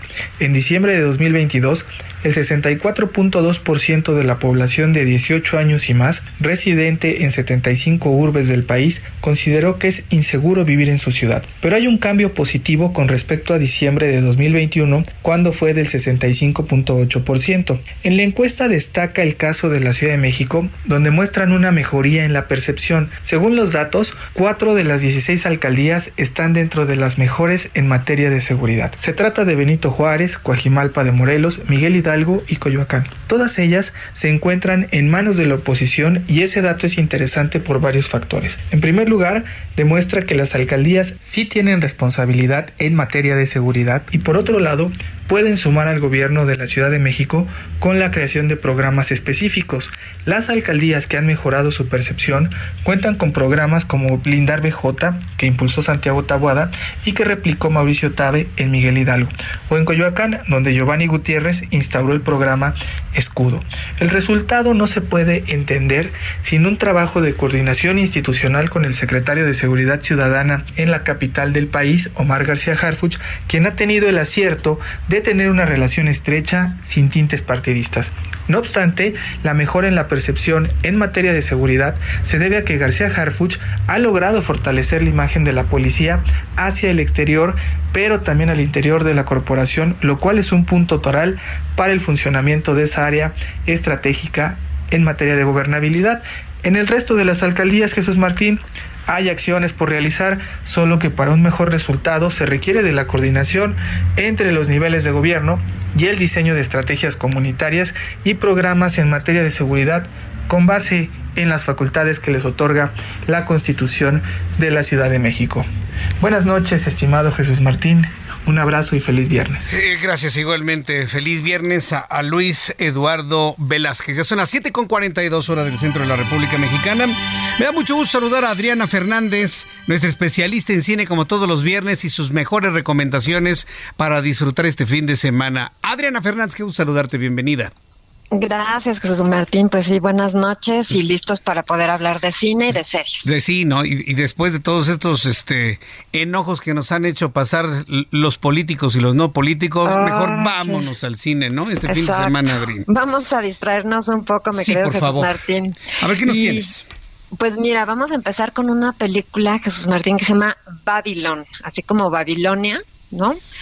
Y esta es una película que nos lleva a los años 20 a Hollywood, justamente nos cuenta pues cómo inicia el cine en Estados Unidos en la, en la costa oeste y cómo Hollywood pues realmente no hay nada, o sea, es como un paraje completamente desértico, apenas allí se están empezando a formar las primeras compañías, las primeras grandes estudios de cine y cómo pues es un momento de oportunidad para todo el que quiere sobresalir y aprovechar esta nueva industria. Entonces ahí llega una joven que se llama Ellie Roy, que es interpretada por Margot Robbie, y pues ve su oportunidad, pero pues evidentemente, y lo sabemos, pues Hollywood tiene dos caras, ¿no? En la moneda. Entonces una cara del éxito y pues la otra cara puede ser pues el, el más profundo fracaso y la destrucción.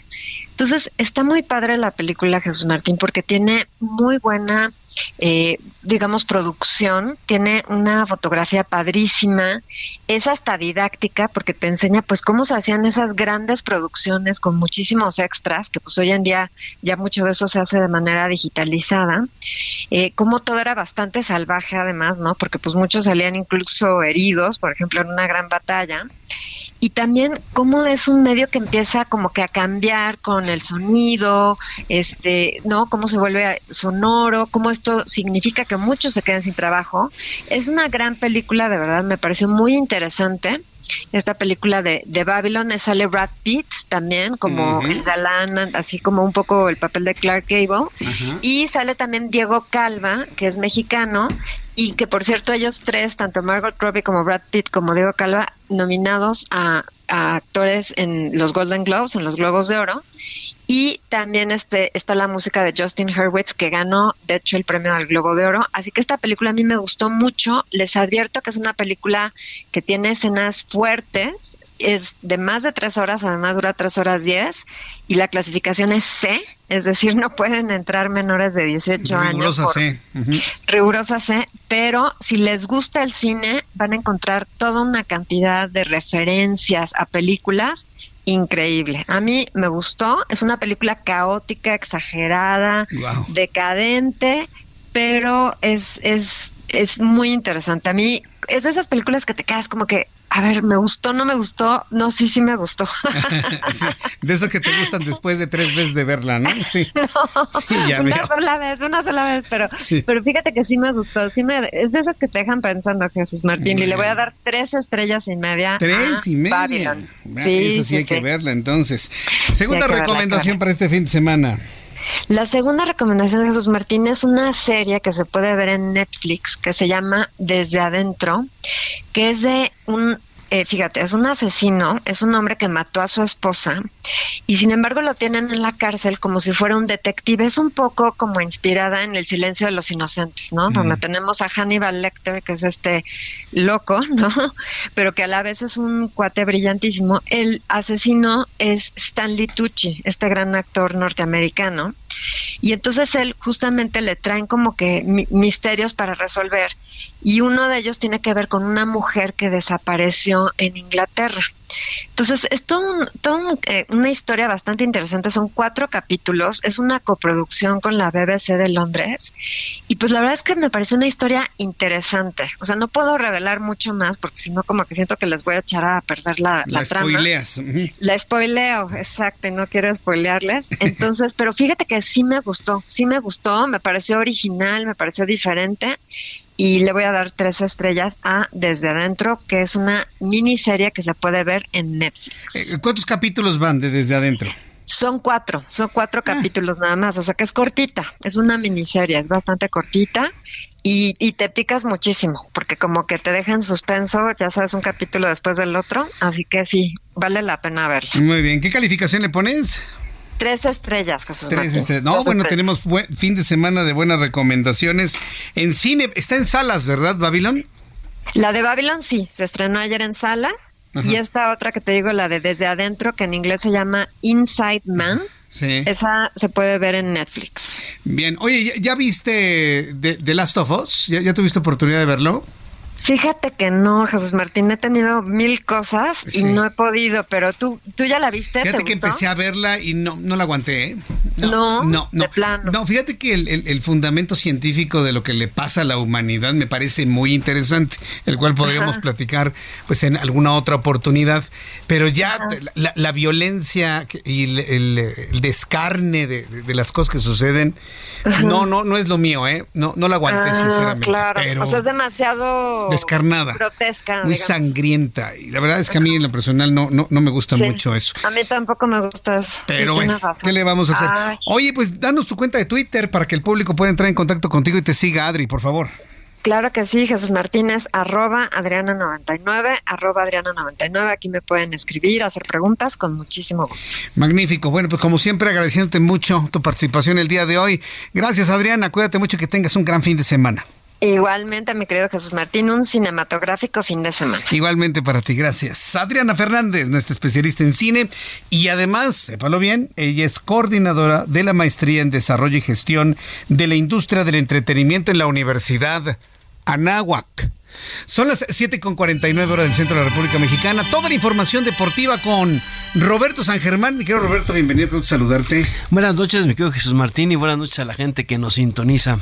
A mí me gustaría, dígame, que la rectoría fuera tan, tan clara como lo fue el Club Pumas.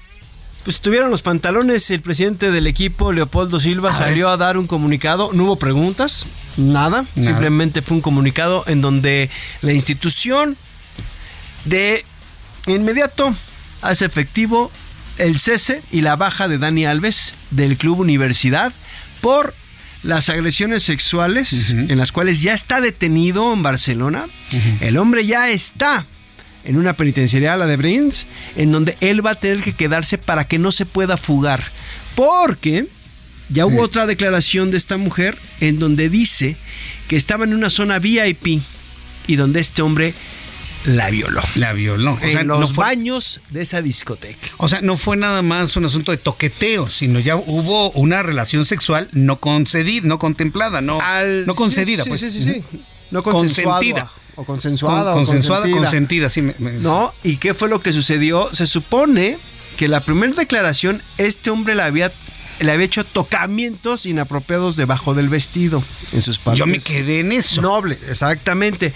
Ahora ya con la juez del Distrito 15, fue la que dijo, no, no, no, me lo detienes, a este hombre no puede salir, le quitaron el pasaporte, le quitaron todo, lo llevaron a la penitenciaría de Brians y ahí va a estar hasta que se le dicte la fecha del juicio y seguir todo esto. Él dice que no hizo nada. O sea, está en una prisión preventiva ahorita, mientras él dice que no hizo sí, nada. Pero, espérame, pero está ya en una prisión. O sea, no está en, digamos, en una delegación o una alcaldía, como sería aquí, en el MP de la alcaldía. No, ya está en una prisión para que no se pueda fugar. Ya le quitaron todo lo que pudiera eh, utilizar para salir del país, ¿no? Pasaporte, todo lo que. Como reo lo están No, tratando. no, bueno, ya es un reo. Ahora hay que esperar nada más a que le den fecha para el juicio. El juicio. Se defiende y sus abogados. Menudo problema tiene el hombre, ¿eh? Pero eh, espero que haya ahorrado algo de los 50 millones de pesos que le pagaban anualmente, ¿eh? Pues mira, eh, yo no sé, eh, no es el primer caso que sabemos de brasileños. Robinho, jugador que estuvo en Italia, que también estuvo en España, en Italia hizo lo mismo con unos compañeros y pasó lo mismito, solo que este hombre no lo pudieron extraditar y está cumpliendo su pena en Brasil, pero en Italia quieren que se los entreguen para que él cumpla la pena en cárceles italianas. Lo de Daniel Alves es muy fuerte, pero la UNAM dijo, ¿sabes qué? Antes de que esto vaya a reventar, nosotros rescindimos el contrato de este hombre y lo dicen los estatutos y los principios del club y así lo señaló Leopoldo Silva, ¿eh? Por estatutos y por políticas del club no puede haber un jugador que haya hecho estos actos. ¡Qué barbaridad! Y como dices, ya les puso el ejemplo a la rectoría. Tenemos un, pero, un contrasentido, ¿no? La UNAM, por un lado, corre a un jugador de fútbol y no, no tiene la posibilidad de señalar por lo menos algo más fuerte en contra de Mira, alguien que, plagió una tesis. Espérame, yo, yo creo que aquí viene otra cuestión. ¿eh? Sí. Eh, como dices, estoy autonomía y todo. También hay un patronato por el lado del equipo de fútbol, pero son los que representan a la máxima escuela. Ajá, la Casa, máxima ¿eh? casa de estudios. Casa de estudios. Entonces, la más- máxima casa de estudios de la nación. No es cualquier universidad, ¿eh? Está mejor salvaguardado el fútbol que las tesis de la No, UNAM no, no, en espérame, este momento. espérame, no, no, tampoco, tampoco, tampoco. Oye, a ver, Ah, pero- tampoco te azotes. No, no, no, me estoy azotando porque lo que vimos hoy en la una bueno, de la tarde, Sí, pero no, no, también Roberto. el, el fútbol no lo tenemos muy bien, ¿eh? Bueno, me refiero a que el Club Pumas dice, aquí Ah, no, entra. No, a eso me ver, refiero. Pero fíjate que es chistoso porque muchos periodistas o reporfans o lo que tú quieras que atacaron con todo a Renato Ibarra. Lo atacaron a morir. ¿Y por qué? Porque pues la situación que hubo de que salió un video, ¿te acuerdas cuando estaba en América? Sí, sí, sí. Bueno, porque era América. Muchos de esos hoy yo no he visto una sola columna, no he visto un solo tweet, no he visto nada en donde digan lo de Dani Alves, que es un monstruo, que qué bueno que los Pumas, que qué... Es que eso pasa en este país. Medimos con dos varas. Sí. ¿No? Y muchos también, pues. Dobles morales. Dobles tenemos. morales, claro. Y también hay mucho chayo y muchas cosas que conocemos. Y amenazas y miedos y Claro, presiones y, y todo. Pero, pero es muy chistoso, ¿no? Pero es muy chistoso cómo, cómo podemos ver un punto de vista Qué ¿no? de una situación. Es la misma institución, No, claro. Roberto. Pero es la misma. El problema es que se manejan de forma distinta. Sí. ¿Y por qué no lo van a hacer? Porque tienen miedo a una represalia. Pero comparten la misma filosofía, están en la formación. Ah, no, a es la ver. formación académica, otra la formación Amigo, deportiva. lo platicábamos tú y yo ayer afuera del aire, tú y yo. Sí. ¿Cuántas tesis tú crees que no están en el mismo caso? Ah, es lo que me es un porcentaje muy Pérez alto, Duarte. ¿eh? Pues sí. O sea, ¿cuántas tesis no están plagiadas y cuántas tesis no compraron? Pues entonces te esperas en el timing a tener la evidencia de todas las tesis plagiadas y anulas bueno, todas. Amigo, eh, eh, ¿que ¿te gusta que un 30% nada más de los que tienen cédulas por parte de la UNAM? Me asusta el porcentaje que dices, Roberto, me asusta. Nos a debería mí- asustar como país. Sí, pero te lo estoy diciendo. ¿Tú, cu- ¿Cuánto crees que es el porcentaje? Roberto, vámonos a descansar el fin de semana. ¿Qué te parece? Descansemos. Próximo lunes, 2 de la tarde, 6 de la tarde, radio. Y nos vemos mañana, 9 de la mañana. Fue Heraldo Noticias de la tarde con Jesús Martín Mendoza.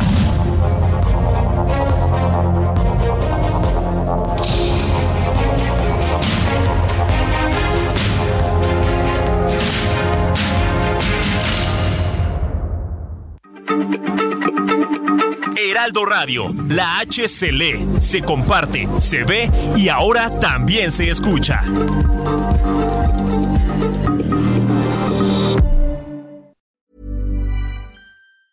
Ever catch yourself eating the same flavorless dinner three days in a row? Dreaming of something better? Well, HelloFresh is your guilt-free dream come true, baby. It's me, Kiki Palmer. Let's wake up those taste buds with hot, juicy pecan-crusted chicken or garlic butter shrimp scampi. Mm. Hello Fresh. Stop dreaming of all the delicious possibilities and dig in at HelloFresh.com. Let's get this dinner party started.